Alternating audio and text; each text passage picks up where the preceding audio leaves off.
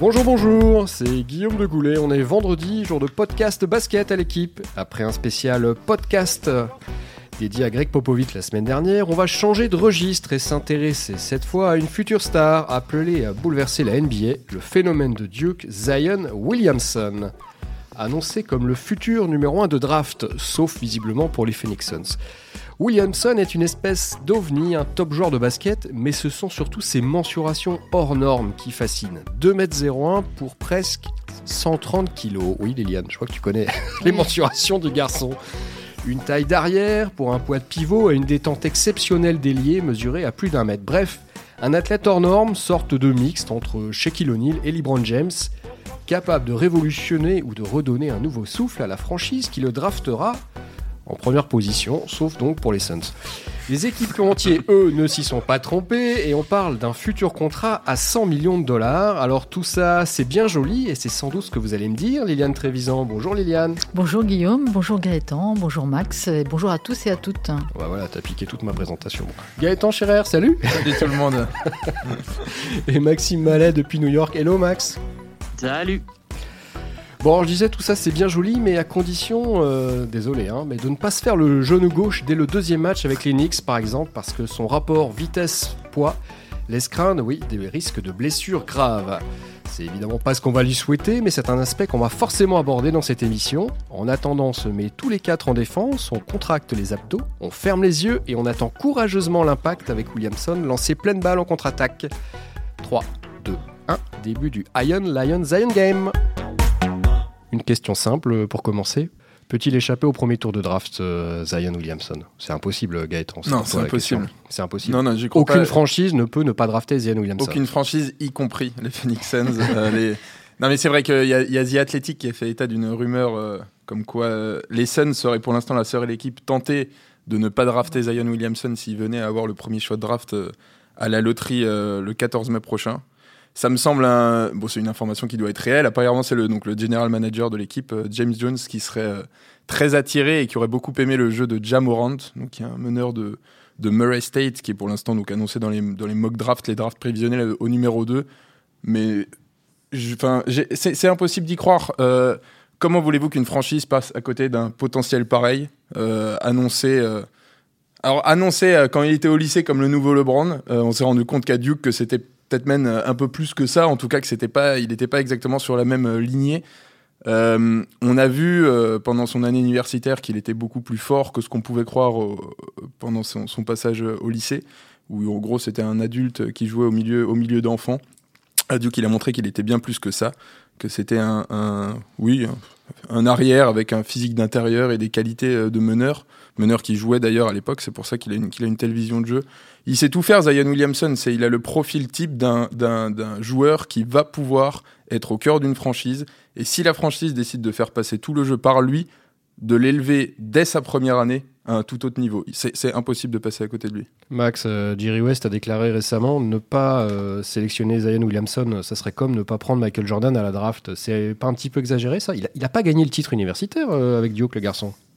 Ouais, mais bon, euh, on a vu, enfin, franchement, le, que le joueur gagne ou pas le titre universitaire, ça, ça a zéro importance sur euh, sur euh, son, sa place à la draft. Hein. On se souvient de Ben Simmons qui est aujourd'hui à Philadelphie, qui avait même pas fait les playoffs avec euh, Louisiana, Louisiana State euh, à l'époque. Donc euh, c'est vraiment euh, les performances individuelles qui sont euh, qui sont prises en compte. Les résultats de l'équipe sont euh, au, euh, au 220e rang à peu près de, de ce que les scouts et les euh, et euh, les directions de franchise évaluent euh, avant de prendre un joueur. Euh, bah après, ne pas prendre Michael Jordan, il n'a pas été pris premier. Michael Jordan, hein, ne, l'oublions pas. Donc c'est c'est quand même un détail, mais non, c'est sûr que cette année, vu tout ce qu'on a pu avoir de, de Zion Williamson, je n'imagine pas une seule franchise qui ne le prenne pas en numéro un. Ces stats de la saison universitaire, on va les rappeler, même si ce ne sont que des stats universitaires 23 points, 9 rebonds, 2 passes en moyenne à peu près par match. Euh, Lily, une question simple. En quoi peut-il révolutionner la, NBA ou tout au moins la franchise dans laquelle il va débarquer, euh, Zion Williamson? En fait, euh, je pense que euh, ce qui est exceptionnel chez lui, euh, c'est qu'il a des qualités basket hein, indéniables, comme le rappelait Gaëtan. il peut faire beaucoup de choses. Il peut défendre, il peut attaquer avec la même énergie. il a du jump, de la verticalité, il a une vision du jeu. Et surtout, c'est ce qui avait frappé LeBron James, qui était allé le voir jouer pendant le tournoi final NCAA. Il a une vitesse incroyable. Alors effectivement, c'est qui? Zion Williamson je, crois qu'on on peut résumer, c'est un tank avec un moteur de Formule 1. Voilà. Après, euh, il a quand même des défauts. Euh, il n'est pas très grand. Euh, il va jouer en NBA euh, contre des joueurs qui seront souvent, suivant, alors, suivant la position à laquelle il va jouer. Les observateurs NBA s'accordent pour dire qu'avec les, le potentiel qu'il a, il peut jouer carrément toutes les positions. Bon, je ne pense pas qu'on puisse le faire jouer meneur de jeu quand même en NBA, mais voilà, il, a cette versatilité, cette polyvalence pardon, cette polyvalence qui, est extrêmement précieuse. Euh, par contre, ben voilà, il n'a pas de shoot extérieur ou très peu. Euh, il est à 39% à 3 points en NCAA, qui, comme vous le savez tous, est un championnat où on défend quand même un peu moins euh, maintenant. Euh, et, voilà, mais bon, c'est vrai qu'il a pour lui euh, du QI basket, il a la force. Il a, je crois qu'on a rarement vu un joueur aussi jeune avec autant de force physique, de verticalité, d'explosivité. Et il a une vision du jeu, effectivement, qui fait que c'est un bon passeur. Il peut fixer, il peut renvoyer la balle. Il peut défendre sur des joueurs plus petits euh, à la périphérie parce qu'il est extrêmement vite. Encore une fois, LeBron James avait été estomaqué par sa vitesse de déplacement par rapport à son physique. Après, euh, c'est peut-être pas forcément toujours la martingale la plus miraculeuse. Vous le disiez en introduction, Guillaume. Euh, comment il va gérer ce physique Comment il va gérer effectivement les efforts demandés tout au long d'une saison NBA avec 82 matchs au minimum, euh, avec un physique qui est quand même euh, qu'il va, va falloir gérer. tout le monde se souvient de ce 20 février du match contre North Carolina où il a explosé sa chaussure Nike. Euh, alors, il faut savoir que ça a été un drame national, évidemment. Euh, l'action de Nike a dévissé en bourse dans la foulée. Et Nike a envoyé des experts en Chine pour vérifier si cette basket, la Kyrie 4, qui était le modèle porté par euh, Williamson, était suffisamment costaude, forte, renforcée pour accuser les impacts et les changements de direction d'un corps aussi et d'une force aussi explosive. Et donc, ils ont travaillé pour renforcer la chaussure, ce qui est quand même, enfin, c'est rarissime quand même qu'on euh, la chaussure n'est pas assez forte pour supporter à la fois sa puissance, son explosivité, son poids et, toute l'énergie musculaire qu'il dégage. Donc voilà, il va falloir qu'il gère ça aussi. Justement, ça c'est une, excellente remarque, Liliane. Si euh, Zion, et Zion va arriver euh, la saison prochaine en NBA, il va devenir de suite le deuxième joueur le plus lourd de la, de la ligue derrière euh, Boban Marjanovic. Absolument, voilà, donc mhm. tu es un grand fan, Gaëtan. J'adore. Euh, des joueurs lourds dans l'histoire de la NBA, il y en a eu. Hein. On se souvient de Oliver Miller, on se souvient. Too much pizza. Big O, on se souvient d'Eddie Curry, on se souvient de Shaquille O'Neal. Ça, a souvent été. Euh, comment dire, ils ont souvent été en proie à des plaisanteries plus ou moins douteuses. la question est simple. Est-ce qu'il peut faire une carrière NBA avec ce poids-là? Est-ce qu'il va pas falloir qu'il se prenne en main sur cet aspect-là, Gaëtan? Non, moi je pense pas parce que comment dire? En fait, son, lui, quand il, est, quand il est arrivé au lycée, euh, donc il avait quoi autour des 15 ans, euh, il avait un poids tout à fait normal. Il tournait autour des 90 kilos, des 90 kilos Zion Williamson, et il faisait à peu près 1m90. Et il a pris soudainement en deux ans euh, pas loin de 45 kilos. Et c'est quelque chose qui, normalement, pour un jeune normalement constitué, crée de graves problèmes aux genoux, empêche une progression sportive, empêche un développement, euh, j'imagine même musculaire. Zion Williamson, il a réussi à absorber cette prise de poids soudaine assez monumentale et à continuer à être un joueur de basket encore plus impressionnant. Il n'a pas perdu en détente. Il a même gagné en détente, ce qui est quand même assez. un mètre, plus d'un mètre. Voilà, plus d'un mètre. Sèche. Récemment mesuré à 1m15. Alors on verra, il y a le draft combine la mi-mai à, Chicago où on aura les mensurations officielles. Je pense que ce sera l'un des grands moments de savoir à combien saute, euh, saute Zion Williamson. On dit qu'il est capable de récupérer une pièce de monnaie en haut, de, en haut du panier. Donc d'atteindre un, 3m90, ça me semble loin d'être, improbable. Et il avait réussi en tout cas, alors ça lui a causé des petits problèmes au genou, mais il a réussi à supporter ce poids.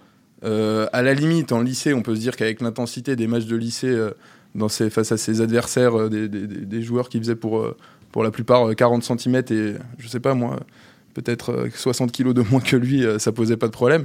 Mais à Duke, il a tenu le choc. Alors effectivement, il a eu ce petit, ce petit souci de, de chaussure. Au final, bon, c'était une entorse euh, bénigne. Mais je pense pas qu'il ait besoin de, perdre du poids, sachant qu'aujourd'hui, ça, ne le, ça ne le freine pas. Il en fait une, une force. C'est un, un, un, un, ovni physique. Personne n'est censé pouvoir se déplacer aussi vite en faisant un tel poids. Si on regarde un passé récent, alors vous avez cité les, des, des joueurs comme Oliver Miller ou quoi qui eux étaient pénalisés par ça parce qu'ils avaient des vrais soucis par rapport à leur poids. Yao Ming aussi. Voilà, il y, a- ouais, ouais, il y, a- il y y en a eu dans l'histoire même récente, mais je pense qu'on s'approche plus d'un euh, Larry Johnson ou un Charles Barkley, c'est-à-dire des joueurs qui ont su utiliser cette force. Ça les- ce, ce poids, ça les a pas tirés vers le bas, ça leur a pas posé de soucis. Au contraire, ils ont su l'utiliser à bon escient et en faire une qualité supplémentaire. Aujourd'hui, Zion Williamson, il peut très bien être ce qu'on appelle un point center, c'est-à-dire monter la balle à la Ben Simons ou à le LeBron James avec le poids qu'il a aujourd'hui. Ça n'altère ni sa, non, son explosivité, ni sa vitesse. C'est pas un sujet, euh, pardon Lily, c'est pas un sujet, Max, aux États-Unis, le, le poids de, de Zion Williamson? Un sujet de débat presque? Mm, Pour l'instant, non. Après, ça peut le devenir. C'est vrai que euh, euh, Gaëtan dit qu'il a supporté parfaitement jusque-là. Mais après, sur la NBA, on est sur un autre rythme. Il a joué 33 matchs, euh, entre guillemets, seulement euh, au niveau universitaire. Des matchs qui sont plus courts aussi, 40 au lieu de 48. Donc, il faudra voir. euh, je pense que la franchise qui va le, le choisir euh, suivra ça attentivement. euh, son rendement sur une saison de 82 matchs. Est-ce qu'il y a un moment où, euh, où il y a de l'usure de la fatigue en jouant tous les deux jours? Est-ce qu'on a l'impression qu'il est moins explosif avec l'accumulation euh, de, de fatigue? Souvent, les, les rookies ont du mal euh, autour de la fin janvier, euh, début février, juste avant le, la pause pour le, pour le All-Star Game. Euh, c'est un moment où il y, a, y a pas mal de fatigue chez les joueurs, donc on pourra observer si euh, cet aspect-là lui, lui pose problème ou pas. Après, s'ils si, s'ils estiment qu'il a des kilos en trop, euh, on a vu euh, beaucoup de stars qui euh, récemment, euh, comme les Brown euh, par exemple, ont décidé de, de perdre du poids pour avoir un peu plus d'explosivité, etc. Donc ils pourront, euh, ils pourront ajuster ça s'ils estiment que euh, c'est euh, nécessaire à ce qu'il s'exprime à son meilleur niveau. Quand on voit le soin avec lequel euh, Libron entretient son corps, on en a déjà parlé hein, dans des podcasts euh, précédents. Euh, effectivement, les efforts qu'il a dû faire pour euh, perdre un petit peu et, en poids, j'entends, et ne pas perdre en, pas perdre en vitesse et en puissance. Est-ce que vraiment Zion, à 82 matchs, l'intensité des, phases finales derrière, avec des joueurs qui euh, voudront forcément aller, aller le défier quand même, ou en tout cas au moins au début, je pense qu'ils essaieront. Pour vous, il n'y a pas de risque plus que ça en fait qui se, qui se pète. Enfin, le... Si, Liliane? Ouais, je pense qu'en fait, on sous-estime aussi une donnée, c'est qu'il n'a que 18 ans. Enfin, il aura 19 ans en juillet euh, prochain. Euh, il n'a pas fini sa croissance. C'est- un organisme qui est encore en train de, voilà, articulairement, musculairement, il n'est pas fini. Euh, voilà, et il est dans une dans une mouvance où il surexploite son corps, ce qui lui va très bien maintenant, sur un rythme de 33 matchs, comme le rappelait Max. Après, en NBA, il y a plus d'impact, il y a plus de matchs, les matchs sont plus longs. Il va tomber, comme disait Shaquille O'Neal, il va trouver en NBA face à lui des joueurs qui savent faire euh, pas mal de joueurs qui savent faire à peu près les mêmes choses que lui, voilà, et qui sont plus grands. Donc euh, il va falloir qu'il s'adapte. Et euh, voilà, son poids, en- intrinsèquement, c'est pas un problème qu'il fasse 130 kilos parce qu'il est explosif à 130 kilos. Le problème, c'est combien de temps son corps, euh, sa structure corporelle, ses articulations, ses tendons vont pouvoir assumer ce poids et cette explosivité euh, sur la durée, en fait, sur la durée, parce que la NBA, c'est un long, long, long voyage. La saison est hyper exténuante, elle est très longue, et, encore une fois, le jeu, c'est pas celui de la NCAA. Il va y avoir plus d'impact, il il il va être harcelé, il va être pressé. Euh, c'est différent, c'est différent. Donc, euh, je pense qu'il va falloir effectivement, euh, et bon, on peut, supposément faire confiance aux franchises NBA pour ça, qui normalement ont des staffs médicaux, euh, le surveiller de très près et qu'il ait aussi une bonne hygiène de vie. A priori, il semblerait que ce soit un garçon plutôt bien éduqué, tout ça, qui fasse assez attention à ça. Mais bon, on sait qu'une fois qu'on arrive en NBA, euh, c'est l'univers aussi de toutes les tentations, euh, tout est différent. euh, euh, voilà, mais je pense qu'effectivement, son physique va demander vraiment beaucoup d'attention, beaucoup d'attention, de suivi, parce qu'encore une fois, il a que 18 ans. On peut pas me dire maintenant, ce mec, euh, euh, Zion Willia- Williamson, il, a le corps d'un mec de 25 ans. Non, c'est pas fini. Son corps a pas fini de bouger encore un peu, et, euh, et donc il va falloir qu'il gère tout ça. Après, c'est vrai qu'il est lourd, mais il est pas, il est pas gros, il est pas gras, quoi. C'est du, Oui. son corps, c'est du granit, quoi. C'est, c'est assez, assez hallucinant, à- assez, assez hallucinant à voir. Tu, es déjà allé le toucher, euh, Gaëtan? Bien sûr. non, mais c'est, vrai, il est, il est, il est, ouais, il est pas gras comme pouvaient l'être des, ouais, Mm. des Oliver Miller ou même un Charles Barkley à l'époque, Mm. quoi. Il est, il est, il est sec, quoi. Après, c'est vrai qu'il a une telle intensité de jeu et il peut avoir parfois certains excès d'engagement que oui, évidemment, sur un rythme de 82 matchs en l'espace de quelques 6, et quelques mois, bah, ça, ça peut être plus compliqué. Mais il n'est pas, il, est pas hors de forme. Bien au contraire. Non, non, bien on- au contraire. On n'a surtout Ouais. pas dit ça, mais Charles Barclay qui en parlait récemment, euh, puisqu'on lui dit que parfois, euh, on, on lui a fait la remarque à Sir Charles que ben, il y avait un petit peu parfois des similarités entre Zion Williamson et lui. L'explosivité en moins. Voilà. Et, et- et Barclay, Barclay qui a réussi à gérer sa carrière, et vous le savez, vous l'avez vu jouer, et il l'a reconnu, il a dit Moi, j'étais quand même vachement moins explosif.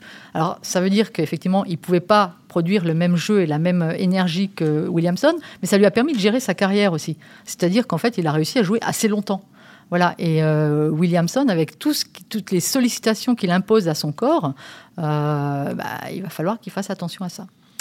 Max, euh, quel euh, équipementier va réussir à lui mettre euh, la main dessus? Alors j'ai cherché un petit peu pour euh, préparer ce podcast. J'ai vu qu'on allait peut-être, vraisemblablement, atteindre un, un chi- un chiffre, pardon, pas un chiffre, un nombre inédit en millions de dollars pour le contrat chaussure du, garçon. Qui est-ce qui est en pôle Nike, Adidas, Puma, Reebok?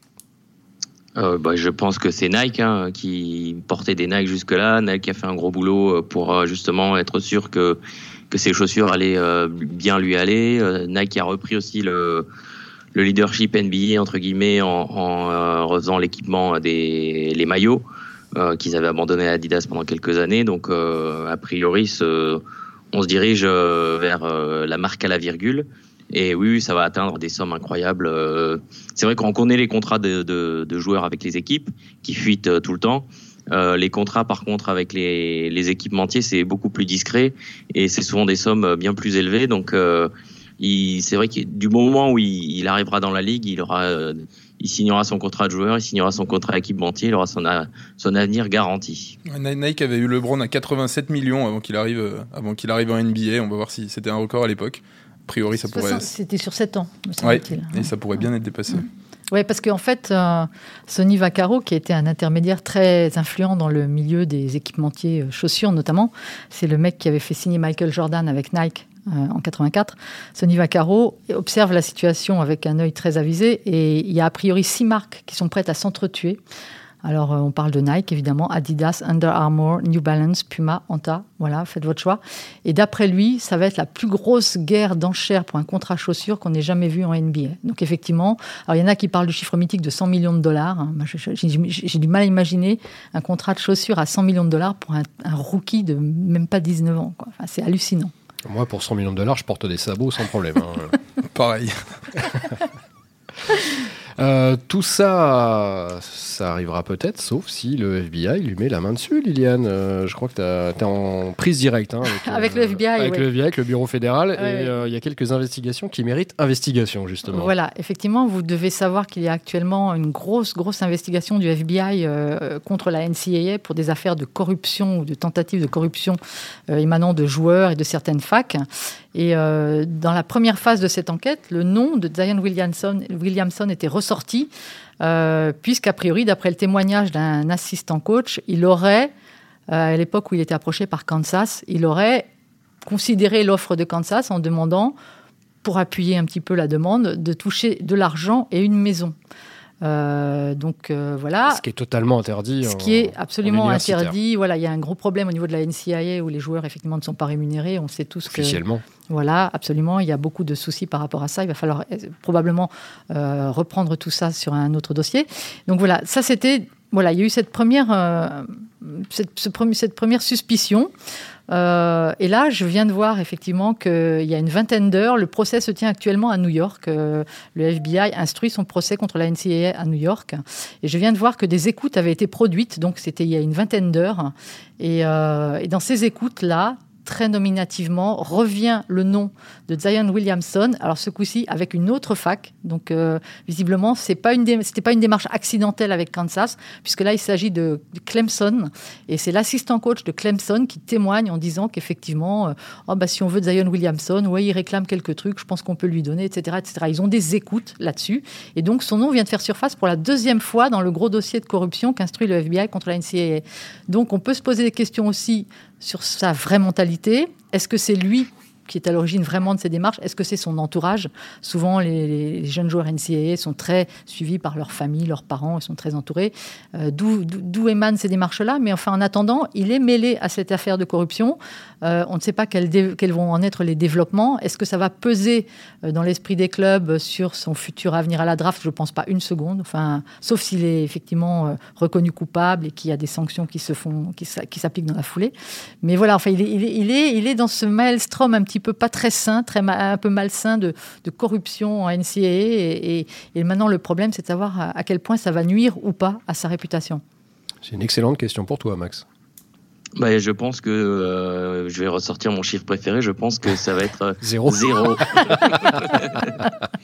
euh, la NCAA euh, qui a donc cette obligation d'amateurisme euh, qui est un petit peu de plus en plus tourné en ridicule quand on voit les sommes qui circulent, l'argent que interdiction euh, d'avoir des agents aussi, par hmm. exemple. Voilà, bah, alors ça a un petit peu changé maintenant, c'est-à-dire que les, les, joueurs maintenant peuvent avoir un agent, se présenter à la draft une première fois, et puis euh, s'ils euh, ils se rétractent avant le 29 mai, ils peuvent retourner une saison NCA parce qu'ils ont compris que voilà c'était ça servait à rien de, de, de tout interdire.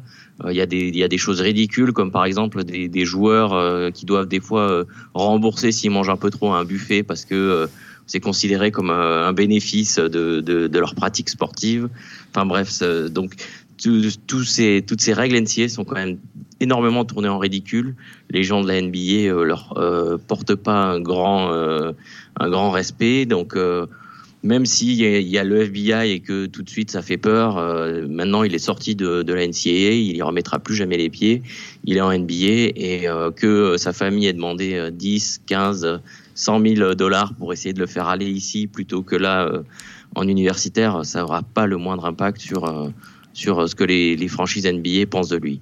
Sauf à considérer qu'il y ait des sanctions réellement, qu'on ait envie de faire un exemple, qu'on ait envie de faire des, sanctions preuve de moralité. peut pas jouer en NCAA non, non, non, non, pas, non, des sanctions euh, judiciaires. Des, des... Ah, pour l'instant, pour l'instant, des, des, sanctions judiciaires. Euh, enfin, euh, on n'en a, pas vu une seule contre un joueur.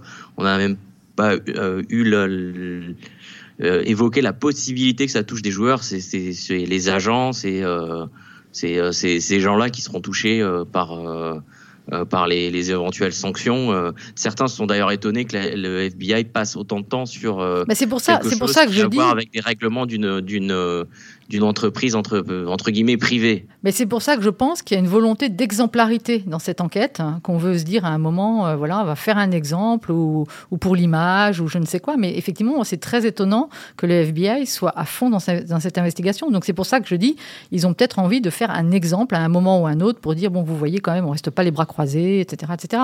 Bon, après, tout, est, tout est ouvert, ce ne sont évidemment que des suppositions. Hein. Pas sur des chaussures à 100 millions de dollars, Liliane. C'est pas raisonnable. Des loups boutins, peut-être. C'est vrai que de toute façon, la, tendance est plus à la correction euh, du système absurde en soi euh, qu'à la sanction des joueurs. D'ailleurs, l'affaire Williamson, toute l'affaire de, la chaussure explosée, avait ramené sur le, terrain du débat euh, le fait que les joueurs soient obligés de passer par l'université et par ce, ce, gloubi-boulga administratif pas possible et puissent aller directement à NBA comme l'avait fait avant Kobe Bryant ou, ou LeBron James. Et à mon avis, c'est quelque chose qui va très vite revenir d'actualité.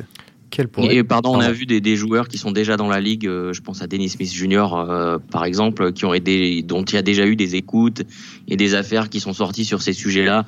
Et à aucun moment euh, il, a, il a été inquiété ou il a été question qu'il pourrait avoir la moindre la moindre sanction contre lui. Bon, on va revenir un petit peu au jeu. Euh, justement, quelle pourrait être la meilleure destination possible pour euh, Zion Williamson? Euh, Alors, surtout pas les Suns, Gaëtan, tu prendras la parole en dernier du coup. quel, voilà, quel, pour lui, pour sa carrière, pour son exposition, pour le développement de la, franchise en question, le, meilleur spot pour lui, ça serait quoi? Les Knicks, Max, parce que tu es à New York et bah, tu as envie d'y rester? Bah, Pour lui, ça dépend ce que les Knicks feront à partir d'une semaine après le, euh, la draft, c'est-à-dire au moment de, de, la free agency, de signer les joueurs agents libres, parce que c'est sûr que s'ils arrivent à, à, obtenir, comme ils l'espèrent, euh, des joueurs euh, comme Kevin Durant et Kyrie Irving, s'il si, peut s'accompagner de, de, ce duo-là à New York, ça va être ça va être énorme pour lui. Après, ça c'est un scénario un peu idéal. Ça veut dire aussi qu'il y aura énormément d'attentes à New York. Tu crois C'est un, un, club qui est difficile. Ah bah non, non, c'est eux qui croient au Père Noël. Moi, je, crois pas une seule seconde qui, qui vont arriver euh, à, à avoir ce trio-là, mais euh, eux, eux en rêvent et sous-entendent qu'ils ont des garanties pour les agents libres, pour la loterie euh, qui aura lieu le 14 mai d'ailleurs. C'est le 14 mai qu'on saura quelle équipe a le, a le choix numéro 1 lors du tirage au sort qui se tient à Chicago. Mais euh, oui, New York, ce serait le, le- on va dire ce qui serait le, le plus fou pour lui, pour euh, pour la NBA, ça, ça créerait quelque chose d'assez unique. Pour moi, ce serait, ce serait le pire, mais de, de mon point de vue euh, subjectif. C'est-à-dire que lui mettre tout de suite ce, ce- ce matraquage euh, médiatique et cette pression euh, dans un, un- un effectif qui est quand même, euh, qui est quand même d'une pauvreté indigente au Knicks. Enfin, je trouverais ça vraiment dommage pour lui. Après, c'est vrai qu'il aurait, il aurait la place pour s'exprimer et tous les ballons passeraient par lui. Moi, parmi les trois équipes qui ont donc le plus de chances d'avoir le premier choix, il y a donc Phoenix, il y a donc New York, mais il y a aussi... Cleveland. hein Il y a il y Cleveland. a Cleveland et Cle- Cleveland ça me plaît enfin ça me plaît beaucoup moi j'aime beaucoup les Suns donc je préférais Phoenix évidemment mais Cleveland ça me plaît beaucoup dans le sens où je me dis qu'il pourrait à peu près copier ce que fait euh, aujourd'hui euh, Yannis Antetokounmpo Antetokounmpo, à Milwaukee. c'est-à-dire euh, avec un intérieur euh, fuyant comme euh, comme là aujourd'hui Yannis et Brook Lopez. À Cleveland il y a Kevin Love. Et je pense qu'une raquette avec euh, Kevin Love et Zion Williamson ça peut être quelque chose de très complémentaire. Euh, Zion pourrait oui. Je- Tu le mettrais en 4, Williamson, en, en NBA 2 mètres Non, 01, mais je, je le mettrais comme Philadelphie utilise Ben Simon, je le mettrais comme euh, Milwaukee utilise Yannis Antetokounmpo, c'est-à-dire je l'utilise partout où il a pas de poste. On peut le mettre en 4 sur le 5 de départ si on en a envie, mais après euh, si mais après c'est pas sûr que les équipes que les franchises l'utilisent comme ça. hein. Elles peuvent euh, estimer que parce que euh, donc coach K, le coach de Duke euh, l'a fait utiliser en, deuxième option, puisque à Duke c'était R.J. Barrett qui était la première option offensive, que ça a plutôt bien marché et qu'il avait quand même une adresse euh, fantastique. Et ben pour ses débuts, Zion Williamson reste la deuxième option. Pour moi, ce serait le mauvais choix à faire. Je pense qu'un joueur avec ce potentiel-là et ce talent-là, il faut que ça soit l'option numéro un tout de suite. Et je pense que c'est à, Cleveland, si je dois voir comme ça les équipes euh, potentielles où il pourrait euh, s'épanouir, Cleveland me semble une destination idoine. Cleveland sucks, euh, Liliane, non? Euh, oui, peut-être pour aller passer ses vacances en été, si- sauf si vous aimez la pêche, puisqu'il y a énormément de très jolis lacs. Il y a un très bon euh, barbecue aussi. Oui, c'est pas bon pour Zion, ça. oui, tout à fait. Et oui, c'est pas bon pour lui. Enfin, quoi, il y a des protéines dans la viande rouge, mais quand même. Et euh, oui, je suis d'accord avec Gaëtan. Moi, c'est une équipe qui me paraît euh, plutôt adaptée à recevoir un joueur au stade où il en sera de sa carrière, avec les ambitions qu'il aura, et euh, bien entouré. Il lui faut aussi une équipe où il y a quand même un peu de shooter, parce que euh, c'est pas lui qui va créer le danger à l'extérieur. Je le répète, il sait pas shooter extérieur. Il est, il est pas. la leçon vient de Shaquille O'Neal, ça fait un peu rire, mais qui disait il a intérêt à travailler son shoot. Donc bon, voilà. Mais 39% à 3 points euh, en NCAA, euh, ça va peut-être pas passer la barre en NBA. Et euh, je pense qu'effectivement, en plus à Cleveland, il aura moins de pression. Euh, il faut savoir aussi que euh, Il Gaëtan sera parlait- comparé à LeBron s'il arrive à, Oui, tout à fait. Et à je- Cleveland en numéro 1. Bien sûr, mais je pense pas que ce soit fait pour lui déplaire. Et euh, je pense qu'il aura plus de temps euh, pour se faire à la NBA en allant dans une équipe comme Cleveland qu'effectivement à New York. Je ne parle pas de Phoenix puisque je ne veux pas fâcher Gaëtan. Sachant qu'il y a aussi Chicago qui a une petite chance de l'avoir. Ça dépend comment ça tourne. Ils ont 14-15% de chance de pouvoir euh, avoir euh, le pic. Les bon. Lakers aussi. Les Lakers, on va oublier. Hein, c'est un petit peu la franchise de la loose là en ce moment. 2% les Lakers. voilà. Merci, Max. Mais Chicago, pourquoi pas Moi, j'aime bien euh, l'idée de Cleveland, l'idée de Chicago. Il lui faut un club où, effectivement, il aura toutes les responsabilités, où on va jouer pour lui pour le mettre en valeur, mais il faut aussi qu'il soit entouré. Voilà, il faut qu'il soit soutenu, il faut qu'il soit entouré, il faut qu'il y ait des shooters dans ce club, parce qu'encore une fois, on a besoin de ça en, en NBA. Euh, voilà, après, euh, sur la pression médiatique, c'est vrai qu'il serait mieux aussi dans des clubs comme ça, Euh, sachant que par ailleurs, c'est un garçon qui aime bien les journalistes, il faut le dire. C'est si rare. hein. Et qui est très à l'aise devant les médias, qui répond à tout, qui est très disponible. Ça aussi, c'est une donnée qu'il va falloir intégrer pour lui en NBA, où, où effectivement, il y aura beaucoup plus de demandes et tout ça. Mais voilà, je pense qu'effectivement, il faut une franchise euh, euh, structurée, euh, qui n'ait pas d'ambition démesurée et où il soit bien entouré. Voilà. Et est-ce qu'on a une chance, Max, de le voir euh, avec Team USA, euh, un peu à l'image de, de Christian Lettner en 92, euh, pour disputer la Coupe du Monde en Chine euh, à la fin de l'été? Euh, je veux pas dire de bêtises, je crois qu'il n'est pas dans la, la shortlist de, de 35 joueurs qui a été, euh, qui sont que des joueurs NBA, qui a été euh, établi il y a quelques temps déjà. Euh, donc euh, je pense que pour euh, et puis bon de toute façon avant son arrivée son d'arriver dans la ligue, j'imagine pas qu'il se risque à aller faire la Coupe du Monde en Chine. après, on verra peut-être pour 2020, on, on, verra quand la nouvelle liste des, euh, des joueurs euh, possibles. Euh, il y a autour de 30-35 noms à chaque fois en début d'année sera donné si s'il en fait partie. Parmi les destinations, moi je hein je, je placerai euh, je placerai Atlanta comme euh, une destination plutôt euh, très intéressante avec il a besoin de shooters ben il y a Trey Young qui est qui est. Mmh. il y a aussi d'autres d'autres joueurs intéressants jeunes intéressants comme comme Collins comme Prince. Donc ça peut être aussi un, un mix assez intéressant de le de, de le mettre à Atlanta pour ce qui est de, de l'attention, euh, de toute façon, peu importe où il ira, il aura énormément d'attention. Euh, ce serait décuplé à, à, New York ou à Chicago, mais il aura aussi énormément d'attention euh, dans n'importe quelle ville où il sera. Donc, c'est une donnée qui fondamentalement ne, ne changera pas où qu'il aille.